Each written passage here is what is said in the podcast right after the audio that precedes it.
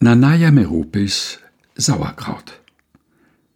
Zweifellos bemühte sich meine Mutter immer, mir ein gesundes Essen vorzusetzen.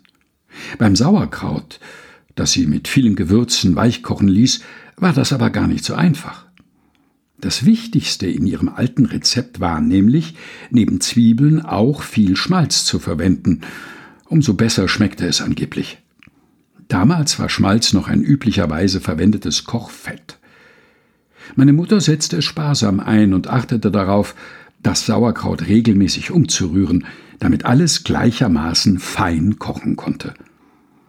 Als wieder einmal Sauerkraut mit Knödeln aufgetischt wurde, sagte ich nach einem kleinen Bissen Bei der Juli-Tante hat es mir aber viel besser geschmeckt. Ich aß nur widerwillig weiter.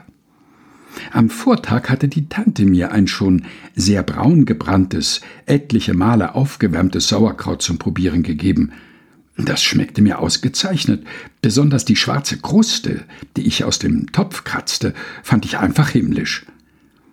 So habe ich schon als Kind das ungesunde Essen dem Gesunden vorgezogen.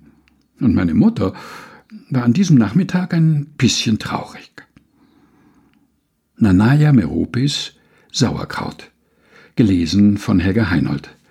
Aus dem Buch Lebenslichtspuren. Erschienen im Engelsdorfer Verlag. Das Buch enthält ein Geheimnis.